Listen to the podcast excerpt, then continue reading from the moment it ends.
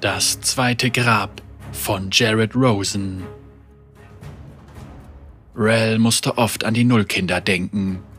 Natürlich nicht, weil sie das wollte, aber die Gedanken ließen sich auf so einer langen Reise nicht abschütteln und meistens gab es nicht viel mehr zu tun, als diese unglücklichen Erinnerungen erneut zu durchleben, während sie auf ihrem stählernen Ross einem Gerücht nach dem anderen nachging. Stunden über Stunden voller Stille und am Ende unweigerlich ein Gemetzel. Diesmal befand sie sich am äußersten Rand des noxianischen Territoriums, wo angeblich ein weiteres Nullkind über die Grenze geschmuggelt werden sollte. Null. Rel zuckte zusammen. Sogar das Wort selbst schmerzte, und sie fluchte still vor sich hin, während sie sich ihm zur Wehr setzte und es abschüttelte. Dann verwandelte sich ihr Schmerz in Zorn. Und dann verwandelte sich ihr Zorn in Wut. Noxus hatte die Nullkinder erschaffen und auch sie. Und jetzt wagten die Noxianer in ihrer unermesslichen Feigheit nicht hinzusehen. Besser, die Nullkinder so weit wie möglich wegzuschicken, damit Noxus sich wieder vormachen konnte, glorreich zu sein. Rel hasste dieses widerliche Land mit seinen dummen, widerlichen Bewohnern. Sie hasste die trostlosen Berge, für die Kriege von Borum Darkwill von ihrem Erz beraubt. Sie hasste den ausgedörrten, fauligen Boden, von minderwertigem Getreide verbraucht und nun dem Wind ausgesetzt. Heute wächst hier nichts als das braungrüne Moos, das jeden Zentimeter des Landes zu bedecken scheint, in dem nur gigantische fleischfressende Echsen ihr Dasein fristen. Was für ein widerwärtiger, trostloser Ort, dachte sie so besessen von seiner Leistungsgesellschaft, so vereinnahmt von seiner ständigen Ausdehnung, dass es nicht sehen konnte und wollte, wozu es verkommen war. Die schwarze Rose und ihre Experimente waren nur ein Symptom seiner zugrunde liegenden Erkrankung. Rel würde alles niederreißen. Sie würde die Nullkinder retten und dann das Imperium Stein für Stein dem Erdboden gleichmachen, und wenn sie es alleine machen müsste, genau wie sie die Akademie zerstört hatte. Dann wurde sie von einem Felsbrocken getroffen und für einen Moment verstummte alles um sie. Rel hatte die meisten ihrer Mitschüler nur kurze Zeit gekannt. Die vielversprechendsten unter ihnen wurden gezwungen, in Schaukämpfen gegen sie anzutreten, um ihre Stärke auf die Probe zu stellen. Erst viel, viel später fiel ihr auf, dass sie nach ihren Kämpfen von den Ausbildern weggebracht wurden, die ihnen mit essenzraubenden, steinartigen Siegeln ihre Magie stahlen und sie bis in alle Ewigkeit zu Nullkindern machten. Sie konnte sich an einige der Kinder erinnern, aber der Rest war zu einer Masse von Gesichtern verschwommen, die unendlichen Schmerz in ihr hervorrief von den Kämpfen selbst bis hin zum stundenlangen Siegelschleifen, durch das sie ihre Kräfte erhalten hatte. Binnen kürzester Zeit wurde sie von den anderen Schülern gefürchtet, sogar gehasst, und so war Rel immer alleine. Bis auf einen Mitschüler. Gabriels sanfte Augen und seine gutmütige Stimme konnten nicht aus Noxus stammen, sondern aus einem anderen, weit entfernten Ort, den Rel sich kaum vorstellen konnte.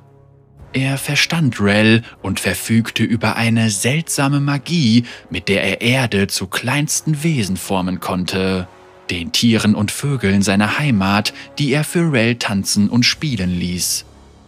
Er schien zwar traurig darüber, so weit von seiner Familie entfernt zu sein, doch die beiden konnten sich durch ihre Freundschaft gegenseitig trösten. Gabriel verbrachte viele Nächte damit, Rel zu pflegen, wenn sie sich von den Misshandlungen der Akademie erholte. Es war nur eine Frage der Zeit, bis sie gegeneinander antreten müssten, und obwohl Rel die Hoffnung nicht aufgeben wollte, wusste Gabriel, was auf sie zukam. Für kurze Zeit konnten sie das aber verdrängen. Rel wurde vom Lärm eines Kriegstrupps aufgeweckt, der sich vorsichtig auf sie zubewegte und herausfinden wollte, ob sie noch am Leben war. Zu ihrem Pech war sie das. Rel erhob sich mit den zerbrochenen Metallplatten ihres Rosses, während ihre Lanze sich aus rohem, geschmolzenem Erz formte und in ihre Hände glitt. Ihr Reittier nahm Form an und verströmte die Hitze von tausenden Öfen. Rohes Eisen bog sich zurecht und bildete den Umriss eines Schlachtrosses, auf das Rel sich schwang. Sie zählte fünf Angreifer, unter ihnen ein Minotaurus auf einem Haufen großer unförmiger Steine. Wahrscheinlich hatte er den Felsbrocken auf sie geschleudert. Dann fiel ihr noch eine weitere Gestalt auf. Ein dürrer Mann in einem staubigen weißen Mantel versuchte unbeholfen in die weite Leere der noxianischen Wildnis zu fliehen.